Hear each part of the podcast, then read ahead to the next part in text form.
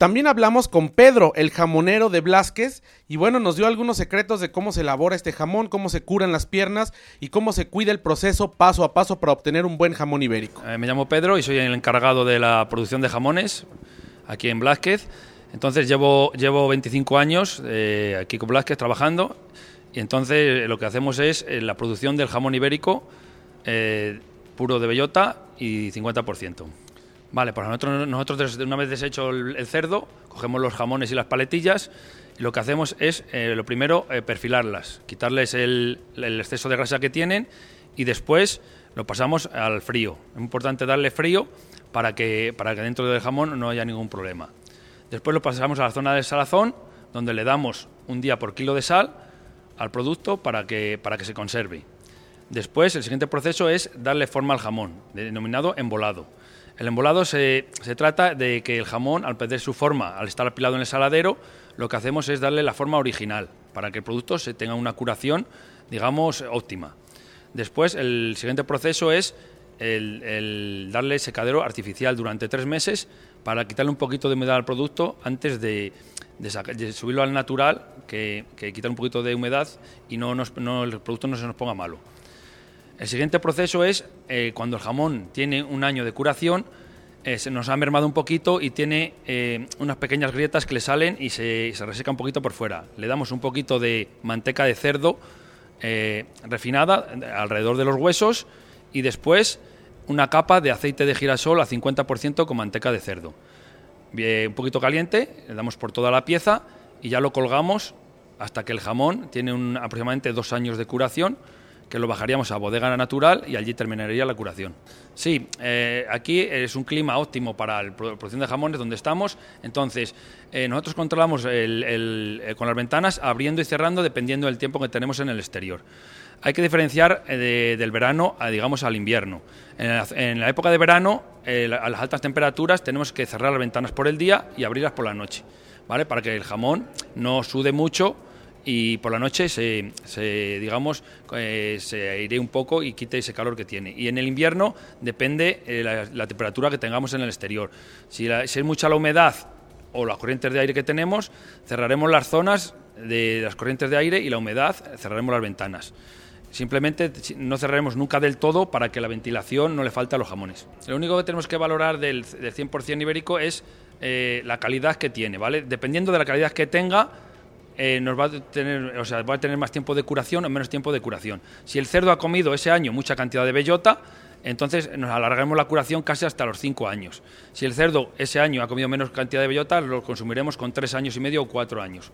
Eh, todo depende de la alimentación que tiene. Sí, digamos que el jamón eh, producido, como se ha hecho siempre artesanalmente, es un producto que se hace eh, cariñosamente y con un arte de, toda la vida, de lo que según se ha hecho toda la vida. Que aunque nuestras instalaciones cada vez sean más modernas, nosotros lo hacemos siempre como se, los pautas, seguimos las mismas pautas que hemos hecho, como han hecho los creadores de la empresa. Victoria Blasquez es la dueña, una de las dueñas de esta gran industria jamonera con quien pudimos conversar también. Esa fue la visita que hicimos tanto a la dehesa como a la planta elaboradora de jamones. Yo soy Victoria Blasquez, pertenezco a la cuarta generación de la empresa y, me encargo del departamento de marketing. Nosotros somos una empresa familiar que llevamos casi 90 años en el mercado eh, solo nos dedicamos a hacer producto ibérico de, bellota, ibérico de bellota y también tenemos el cebo. Controlamos el, todo el proceso. Nosotros tenemos un dehesas donde se crían nuestros cerdos. Eh, Ahora mismo estamos eh, terminando mm, de, construir un matadero donde se sacrificarán los, los, animales. Ya esta campaña está previsto que se, que se sacrifiquen ahí. Y, mm, y la curación y todo la tenemos nosotros eh, en nuestras en nuestras, en nuestras fábricas. Por lo tanto, el, el, proceso lo controlamos nosotros y la calidad de nuestros productos mm, sabemos que no pasa por otras manos, sabemos que es como que hacemos un cerdo a imagen y semejanza de lo que nosotros queremos, porque nosotros somos los que mm, decimos en las de esas en las que se están alimentando y el proceso todo lo controlamos nosotros. Sí, aquí mm, lo artesanal prima y dentro de que prima lo artesanal pues vamos metiendo innovación y la innovación que nos permite dentro de nuestro de nuestro mercado para poder facilitar un poco las cosas a la hora de, la elaboración de, los productos. Eh, nosotros tenemos una página web eh, que es eh,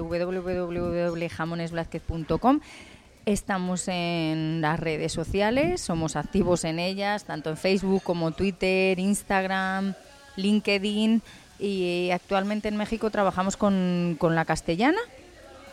y en los, en los centros de la castellana, en sus tiendas, pueden encontrar nuestros productos.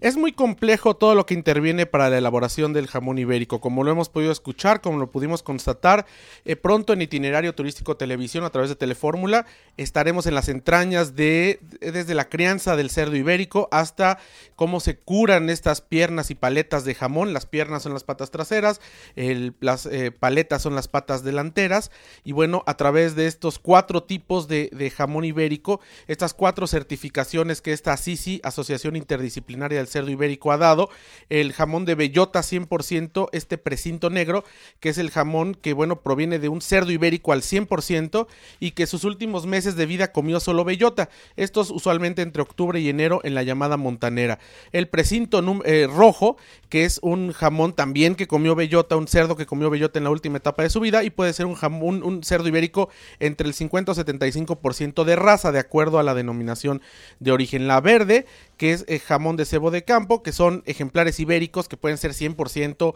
50 o 75%, y que comieron pienso, es decir, comida eh, hecha eh, con cereales, pero que estuvieron sueltos en el campo comiendo hierba. Y finalmente el precinto o la marca blanca, que este es un jamón de cebo ibérico, ejemplares también raza ibérica 50, 75, 100%, pero que estuvieron en un corral comiendo pienso, esta comida base de cereales, pero que no estuvieron en libertad en el campo. Cualquiera de los cuatro son de muy buena calidad y hay una aplicación que se llama Ibérico, que se puede bajar de, tienda, de forma gratuita en la tienda iOS, en la Apple Store, en la Google Play o en la tienda Android. Y bueno, con esta aplicación, al escanear cualquiera de los eh, de, las el código de barras de los precintos se puede saber de dónde viene este cerdo, dónde fue el sacrificio, dónde creció, en qué bodega estuvo curándose y bueno, hay una garantía de calidad. La verdad es que es impresionante adentrarnos en el mundo del cerdo ibérico, no solamente en la elaboración de jamón, sino también de los demás embutidos